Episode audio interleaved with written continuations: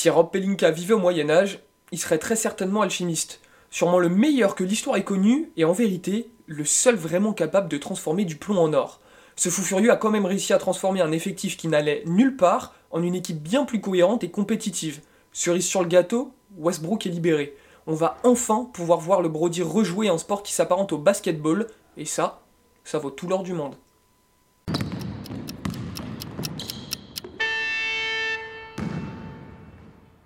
Mesdames et messieurs, bonjour, je suis ravi de vous retrouver pour ce nouvel épisode du carton. On continue de parler de la deadline, mais cette fois-ci on va faire un zoom sur les Los Angeles Lakers, qui, il faut le dire, vous allez voir, ont réalisé une deadline euh, plutôt plutôt incroyable. Euh, Benjamin, justement, est là pour, euh, pour nous en parler. Comment ça va mon Ben? Bah écoute, ça va très bien, merci. Toujours là pour parler de trade et de, de rumeurs. De... Des trucs géants des trucs, euh, c'est pas chiant, c'est des trucs extra sportifs, c'est des trucs importants. Je suis là pour parler des sujets importants. T'as fait une bonne sieste ce matin, c'était cool. Une bonne sieste, ça s'appelle dormir la nuit. Et j'ai fait ça, effectivement. Tu fais euh, ça, dormir la nuit, ça? J'ai testé pour vous cette nuit un vrai dodo et euh, c'était efficace. Et c'est plutôt recommandé, très honnêtement. 4-5 heures max. L'analyste vous en apprend tous les jours. Faites dodo la nuit et allez aux toilettes régulièrement. Voilà, on, commence. Euh, les Lakers, du coup, qui ont réalisé une très très grosse deadline. Bah, tu sais quoi, Benjamin, euh, tu vas bosser là. Tu vas nous, tu vas nous faire un recap de tout ce que les Lakers ont fait euh, sur la fin de cette période de transfert. Ok, alors pour expliquer, ils ont transformé donc tout sur tous les transferts qu'ils ont fait. Ils ont transformé Russell Westbrook, Juan Toscano Anderson, Damian Jones, Thomas Bryant, Patrick Beverly, Kendrick Nunn et un premier tour de draft protégé 1-4 en 2027 contre D'Angelo Russell, Malik Beasley, Jared Vanderbilt, Mobemba, Davon Reed, Rui Hachimura et trois seconds tours de draft. C'est la fin de cet épisode. Merci beaucoup de nous avoir suivis. On se retrouve la prochaine fois. Du coup, je, rigole évidemment. Je sais pas quoi dire. C'est excellent. C'est vraiment excellent, d'autant plus quand on regarde ce qu'ils ont lâché. Parce que Russell Westbrook, typiquement, est un gros contrat, mais a une valeur négative parce que c'est un, mec qui va se faire buy-out. Donc, c'est un mec qui a une valeur négative. Patrick Beverly, il va se faire buy-out. Donc c'est une valeur négative. Kendrick Nunn ne joue pas, donc c'est une valeur nulle. D'ailleurs, ça lui va bien, Nunn nul. Et derrière, Juan Toscan Anderson, c'est un mec qui joue une dizaine de minutes par match. Damian Jones, c'est un mec qui joue moins de 10 minutes par match. Et Thomas Bryant, c'est quelqu'un qui demandait son transfert. Donc euh, c'est pas quelqu'un qu'ils avaient intérêt de garder. Et surtout, vu les pièces qu'il rapporte, ils n'ont pas de place pour lui dans l'effectif. Donc ces gars-là, tous ces gars-là, là, ils les ont transformés en trois starters. C'est-à-dire D'Angelo Russell, Malik Beasley, et soit Jared Vanderbilt, soit Rui Hachimura, et l'autre jouera un rôle clé en sortie de banc. Deux joueurs qui sont là, on va dire, Mobemba et Davon Reed, c'est pas très intéressant, mais c'est toujours là, c'est de la viande. Et trois secondes tours de draft. Et ils ont perdu juste un premier tour de draft protégé 1-4 en 2020. Ils ont perdu leur tour de draft 2029.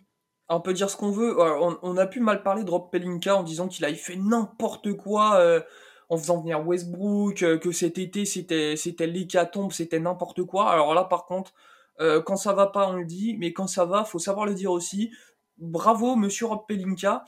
Euh, on est quand même d'accord pour dire que se débarrasser de, Russell Westbrook, c'est quand même, c'était quand même difficile. Tu l'as dit, contrat négatif, joueur qui a plus du tout la productivité, une productivité cohérente avec le, avec les montants qui, qui, percevait. Hein très mmh. clairement. Et arriver à faire euh, de, de, ces contrats un peu pourris, tu l'as dit, en fait, ce qui, ce qui, est quand même fou avec les Lakers, c'est qu'ils se débarrassent que de choses dont ils ne voulaient plus, euh, qui avaient un impact limite négatif sur leur équipe. Ils en ont fait quelque chose d'extrêmement positif. C'est très très fort.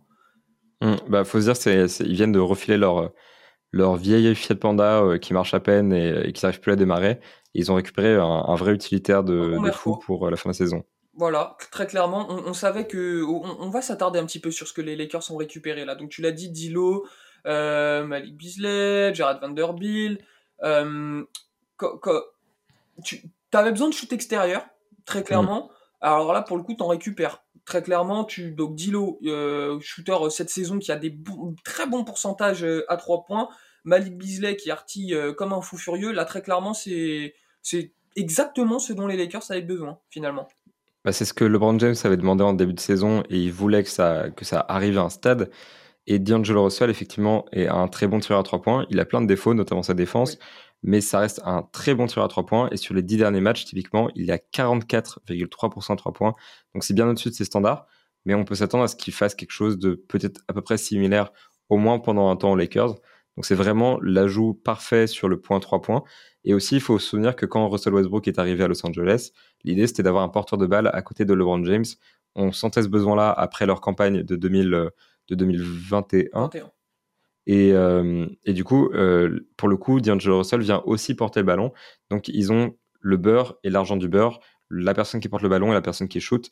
Malik Beasley est jamais qu'à 35,9% euh, 35, cette saison à 3 points, mais c'est un arrière qui est à 38,2% depuis sa révélation entre guillemets à Denver et qui peut tourner autour de la barre des 40% dans le bon système. Rappelons que 35 et, 35 et quelques pourcents, euh, c'est toujours mieux que c'est toujours mieux que ce qu'il y avait à, à, Los Angeles avant. C'est toujours mieux et en plus c'est clairement un gars qui va pouvoir sans doute retrouver quelque chose autour des 40%. Euh, dans le bon système. Et on sait que les Lakers avaient raté l'opportunité de récupérer Buddy Hield. C'est un profil à peu près euh, similaire de joueur qui va artiller effectivement à trois points. Et donc c'est vraiment en fait l'arrière qu'il fallait et je pense le meilleur arrière qui était dispo sur le marché par rapport à ce qu'ils avaient. Donc euh, sur ces lignes extérieures là, deux nouveaux starters. Donc c'est enfin deux nouveaux starters à partir de aucun starter en fait.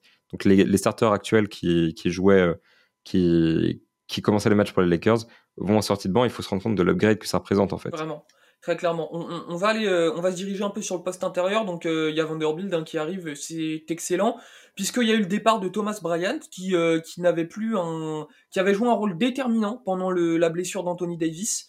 Depuis que Davis était revenu, tu l'as dit un petit peu tout à l'heure, bah, ses minutes avaient baissé, on lui donnait moins de responsabilités, ce qui est bien normal quand un joueur comme Anthony Davis et donc Thomas Bryant était plutôt, euh, plutôt pas content de, son nouveau rôle et avait donc demandé son transfert. Donc tu te retrouves avec un pivot euh, important de ta rotation qui demande ton transfert. Tu, tu transformes ça en Jared Vanderbilt et euh, accessoirement Mo Bamba qui va sûrement gratter des minutes depuis le banc. Là aussi, très bon move. Un très bon move, effectivement. Thomas Bryant, donc, le transfert a été fait après celui de Jared Vanderbilt, mais de toute façon, il jouait plus beaucoup avec le retour d'Anthony Davis. Euh, Rui Hachimura prend des minutes à l'intérieur. Jad Vanderbilt va en prendre. Donc Thomas Bryant aurait été effacé de la rotation. Récupérer trois secondes tours de draft euh, pour un joueur qui n'a plus envie d'être ici, ça reste quelque chose de très correct, j'ai envie de dire. Donc euh, tant mieux pour eux. Et c'est vrai que niveau intérieur, ça, ça les arrange pas mal ce qui s'est passé parce que déjà ils ont des profils assez variés. Rui Hachimura, c'est un profil plutôt offensif qui est très bon catch and shooter, qui est vraiment un stretch fort, qui peut jouer peut-être éventuellement five dans, un, dans un small ball. Et donc, on, l'a déjà vu avec les Lakers, pas besoin d'approfondir, mais euh, c'est vraiment un hein, profil. Début, hein. C'est ça, c'est un profil intéressant. Voilà, on, savait que c'était pas suffisant, mais c'est intéressant. Et Jad Vanderbilt, lui, a plutôt un, profil défensif. Pour le coup, jouer 5 dans un small ball, pour lui, c'est parfait. Jouer 4 euh, à côté de Davis, ce sera parfait aussi. C'est un joueur qui est extrêmement polyvalent défensivement. Donc, offensivement, il n'est pas très fort, en fait, j'ai envie de dire, mais il met ses shoots. Les ballons que tu lui donnes, il va, si c'est des bonnes opportunités, il va les mettre. Donc c'est ce qu'on lui demande en fait sur un terrain sur lequel il y a D'Angelo Russell, euh, LeBron James, Malik Beasley, Anthony Davis. Lui, il sera juste là pour défendre et mettre les choses qu'on lui donne. Donc c'est le profil à peu près parfait. Et ce qui me choque, ce qui me choque presque en fait, c'est que on sait que le Jazz a été en contact avec les 29 autres équipes de la NBA. Les 29, hein, pas juste 15, pas juste 18. 29 équipes ont appelé un stade pour euh, Jared Vanderbilt. Et pourtant, les Lakers l'ont récupéré contre pas grand-chose. Parce que un premier tour de draft, c'est ce qu'il ce a fallu pour aller chercher non seulement Malik Beasley, mais aussi Jad Vanderbilt. Et ils n'ont pas sacrifié plus dans le trade de D'Angelo Russell. Donc j'ai envie de dire que demande le peuple? Ils ont transformé vraiment rien en, en joueur extrêmement intéressant. Et je pense que pour eux, c'est une énorme upgrade offensivement, ah, défensivement, partout. Bah là, ils, il, cochent toutes les cases, très clairement, les Lakers. Puis tu as dit un truc super intéressant sur Vanderbilt. Euh, son profil défensif, on le connaît, euh, très très très bon, très polyvalent justement. Et quand tu mm. vas te retrouver avec des line-up un peu sur le terrain avec Anthony Davis et, Vanderbilt, tu vas te retrouver avec une, quand une polyvalence défensive euh, à l'intérieur assez impressionnante, puisqu'on sait que pareil, Anthony Davis, c'est clairement, euh, clairement sa grande force. Très très intéressant tout ça côté Lakers, on a un peu parlé de, de Rui qui, qui, fait des bons débuts, qui est précieux. C'était pas le move qui allait leur faire les faire passer de, de saison de saison galère à on remonte la pente et direct ça va jouer les playoffs mais c'est clairement des petits ajouts, euh, des petits ajouts précieux. Je sais pas si tu as quelque chose à rajouter un peu euh, sur cette deadline des Lakers, Ben? Bah, j'ai envie de dire sur le contexte, euh, les Lakers ont fait vraiment ce qu'il fallait parce qu'ils sont 13e à l'ouest actuellement. Donc les seules équipes qui ont un moins bon bilan qu'eux, leur bilan donc c'est 25 victoires, 31 défaites. Les seules équipes à l'ouest qui ont un pire bilan qu'eux, c'est les Spurs et les Rockets. Donc des équipes qui font littéralement exprès de perdre des matchs. C'est assez grave en fait leur Là, position. Les Lakers n'ont plus d'excuses. Il faut se rendre compte en fait. Ils n'ont plus d'excuses. ils, ont, ils ont encore une excuse pour moi. C'est quand même celle de l'alchimie, c'est-à-dire que tu peux pas juste ramener euh, des joueurs aussi importants que D'Angelo Russell, Malik Beasley, Jordan Vanderbilt, euh, Rui Tumora et dire maintenant c'est bon, vous jouez ensemble, il y a une alchimie. Euh, c'est plus compliqué que ça. J'attends aussi de voir comment D'Angelo Russell réagit à son retour à Los Angeles parce que c'était pas un joueur qui initialement était fait pour ça. Euh, il était encore trop immature, il a grandi depuis, mais j'attends quand même de voir euh, si c'est. En, vrai, on peut se dire euh, son expérience à Brooklyn était plutôt réussie. Mmh, Brooklyn, Los Angeles, bon, parce que je pense que quand tu parles de ça, tu fais référence au petit côté un petit peu trop j'aime la boîte de nuit et aller faire la fête de D'Angelo Russell. Ça, la pression médiatique, plein de choses, ouais. Mais c'est vrai qu'à Brooklyn, il n'avait pas la, même pression médiatique. Aux Lakers, là, il va être sous pression. Très clairement c'est difficile. On l'a vu, beaucoup de, beaucoup de gars ont craqué comme ça, notamment Russell Westbrook qui a eu du mal parfois. Euh, donc euh, il faudra surveiller ça. Mais pour le coup, pour essayer de remonter la pente euh, à partir de la 13e place, ce qui est extrêmement compliqué, c'était les moves parfaits. Maintenant, il faut se dire que les Lakers, ils sont jamais que 3,5 matchs derrière les Warriors qui sont, qui sont 9e, 4 matchs derrière les, les, Wolves qui sont 8e et les Pelicans qui sont 7e. Et même les Suns sont après à portée de main. Donc s'ils font vraiment une très bonne deuxième partie de saison, ah euh, il y a moyen en fait. Il y a vraiment moyen d'aller en play-in. clairement moyen. Après, on va pas se mentir, euh, ça va rester très difficile quand même. Parce que là, ça reste difficile, dans une position où on sait qu'à l'ouest, ça s'est considérablement renforcé.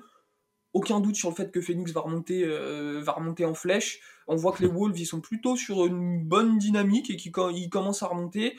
Les Pels, euh, après le, après le, All-Star Break, ils vont quand même retrouver, ils vont, le poteau Zion, il va finir par revenir et par, par coller des points.